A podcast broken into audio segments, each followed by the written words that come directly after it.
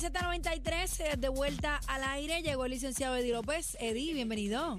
Llegamos. Eddie, Eddie, pero es que cada día empiezan más bajitos. Este, dámelo ¿Qué duro. está pasando? Ye, ye, ye, ye, dámele duro, Es que dámele el, el- pepa. el brillo de Neida me está. El brillo. Oh, oh, el pelo planchado, el pelo planchado. Tienes que dejar el Candy Crush, Eddie, que es Mira, Eddie, vamos, vamos a hablar eh, de este tema rapidito, pero antes quiero poner un poco de resumen de lo que está pasando en el caso Danos de, perspectiva, de danos Víctor- contexto. Víctor Ramos Rivera. Y usted dice, ¿quién es esta persona? Pues mira, esta persona fue el sospechoso de un doble asesinato en Gurabo, eh, donde aparentemente asesinó a su expareja con su nueva pareja. Eh, esta persona la han encontrado muerta en el día de hoy. La policía ha confirmado que este cuerpo del sospechoso del doble Espérate, espérate. crimen, Mató, alegadamente mató a la actual y a la, a- y a la ex. A las dos a la vez. bueno, según las notas que Ajá. tengo, él mata aparentemente a su expareja porque no estaba con ella, Ajá. con su pareja, o sea, con la pareja de la ex. Eso es lo que dice Ah, el- ahora, el, ahora, ahora, ahora. Ok, Ok, ¿qué- sí, qué sí. se entendió? No, no, como que había matado a las dos. Y yo dije, pues entonces un asesino en serie, porque si las mató a las dos. No, no, no, no, mató a su expareja y, a- y al compañero de esta. Sí, sí. Lo expliqué ahora bien, Ahora, ¿verdad? ahora. Ok. Mira, vamos a, a poner esto rapidito. Carla Rodríguez Ares fue la mujer asesinada junto a su actual novio Luis Lebrón Cuevas en Gurabo. Esta era acechada y amenazada por su expareja, que fue la persona eh, que encuentra muerta hoy, eh, Vitín, es el apodo. La mujer ahora fallecida llevaba un registro de incidentes con su expareja, que ya lo identificamos como Víctor Manuel, alias Vitín. Esta persona también gestionaba, o sea, la mujer gestionaba una licencia de armas. ¿Ok? Una amiga de ella narró en anonimato a Noticentro lo que ocurrió en una reciente vista judicial en la que ahora la Oxisa acudió eh, al tribunal en busca de protección y auxilio. Aparentemente, al ella salir del tribunal, le dice a la jueza, acuérdese de mi nombre porque usted lo dejó libre y yo voy a ser una más en las estadísticas. Fuerte, mano. Qué pena. Así lo narra la amiga de Rodríguez, eh, ¿verdad? Esto ocurrió, esta vista fue el pasado eh, noviembre en el Tribunal de Caguas. En esa vista se halló culpable, se halló causa, quise decir, contra Ramos Rivera por apropiarse, escuche bien, ilegalmente de unas cámaras de vigilancia en la casa donde vivía esta mujer. En esa misma vista, la juez Yarisa Santiago San Antonio determinó no causa bajo la regla 6 contra eh, este hombre, pues que hoy eh, también, pues aparentemente se suicidó. Tenía una orden de protección vigente desde el 12 de noviembre, expedida por la letrada María del Rosario Rojas, pero esto tampoco impidió que esta mujer fuera asesinada. Eddie. Mira, eh, obviamente esto ha causado conmoción. no por los, no que los detalles previos, ¿verdad? Los cuales desconocía, por eso te preguntaba, sabía lo que está pasando en el tribunal, porque se ha convertido esto en un revuelo automático para con la jueza, para que de alguna manera se proceda con una querella ética o se investigue qué fue lo que pasó en esas determinaciones. Yo no estoy aquí para defender ni criticar tampoco ni condenar eh, las actuaciones de los jueces. La realidad es que el juez no tiene el privilegio que tiene el abogado o el fiscal de poderse defender en los medios. Los jueces tienen que guardar silencio y a pesar de que muchas veces se ponen por escrito en términos de las determinaciones, estos jueces con, que son con los primeros que tú te enfrentan no tienen el beneficio de poder explicarse por qué tomaron la determinación. Y muchas veces, lo que, cuando tú ves y conoces el proceso, ellos ante sí, bebé, tienen un checklist. Literalmente, ellos tienen los papeles que tiene el juez al frente. Es, mira, la denuncia se dio por esto, que es lo que se llama la famosa boleta. Llega la que expide el fiscal. y al, al tribunal. Llega al tribunal o con la otra parte o, o solo y el, y el juez o la juez tiene ante sí un checklist. Ok, este delito tienes que encontrar probado y creíble. Esto, esto y esto. Por ejemplo. Número uno, número dos, número tres. Por ejemplo, traemos el ejemplo que dice el artículo. Este caballero aparentemente eh, se metió con las cámaras de seguridad de la casa de ella. Claro. Y la juez Sí no que la encontró, arrancó. no Bueno, encontró causa. Lo que pasa que vuelve, voy, voy para atrás, o sea, eh, y por eso te estaba explicando. Tienen que encontrar probado y creíble uno, dos y tres elementos de ese delito. Pero, Pero, ¿y el testimonio de ella? pero este, voy, voy para allá. licenciado? Calma, calma, calma, calma, que no panda el cúnico, porque todo tiene un orden. y de la prueba tiene que fluir y tiene que presentarse de X manera para que sea confiable y creíble. Si esa prueba está desorganizada, si esa prueba no se presenta como vimos en el caso de las cámaras de la semana pasada, si no va delante del juez de la manera que tiene que hacerse, ya sea por el fiscal o el oficial que intervino, porque muchas veces en esta primera vista, en las vistas de regla C, a veces no hay un fiscal.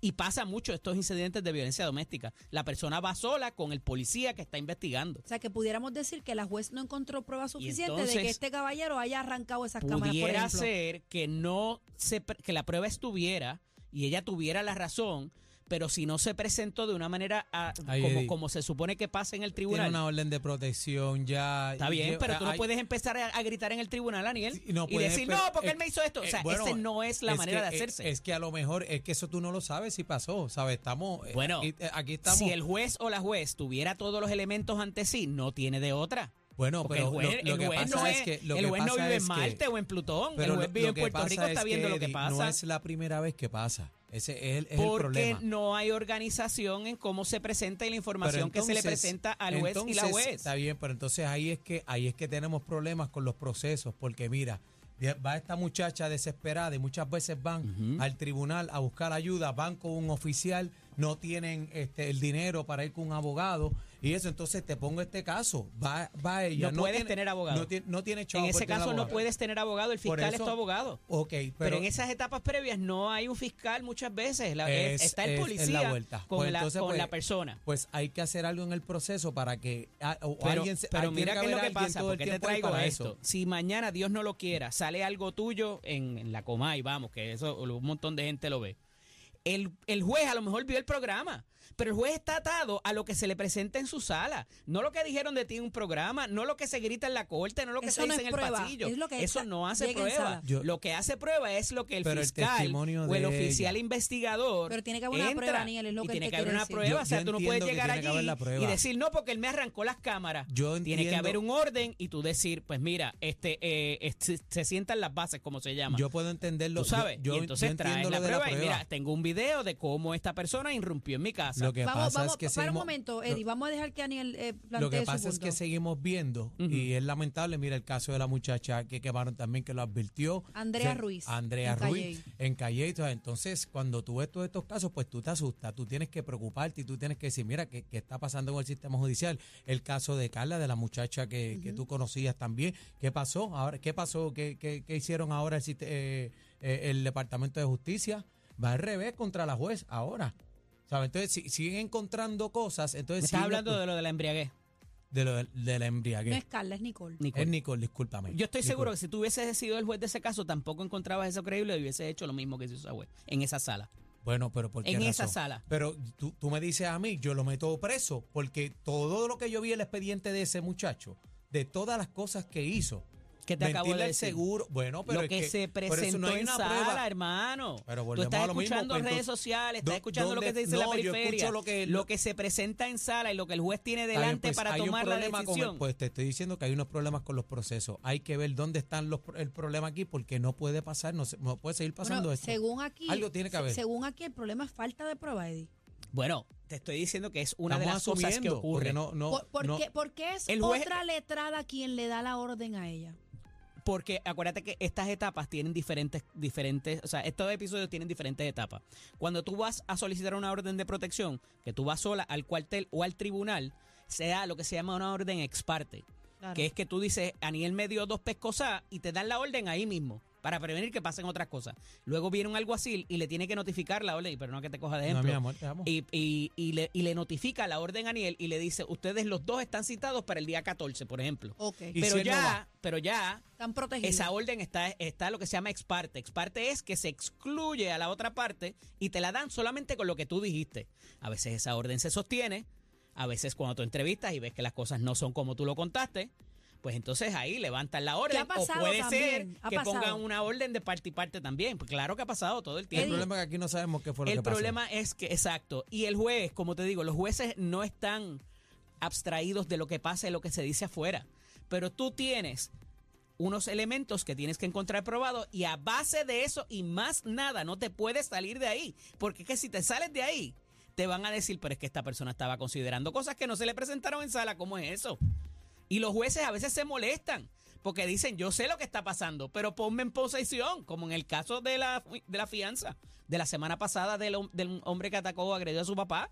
El juez se molestó muchísimo. ¿Cómo que no me vas a poner ese video para saber qué fue lo que esa persona hizo? Eso es un elemento de peligrosidad, eso es un elemento de la fuerza y contundencia que él tiene para evadir la jurisdicción. No le habían pasado prueba del expediente criminal que lo sacamos aquí, lo validó la joven que ya habló con nosotros. Eddie. Nada de eso se había presentado en sala. Eddie, ¿cómo más allá de un papel Ajá. que te No, entrega... el papel no esa, nada esa, tampoco. esa es otra que ¿Cómo- tengo que dárselas a ustedes. El ¿Cómo, papel cómo no- más allá de un papel que literalmente no lo que está escrito? Tiene que haber consecuencias. Ese papel tiene que tener Está consecuencias. bien, pero vuelvo y te repito, ¿qué más allá de un papel que es una orden de protección?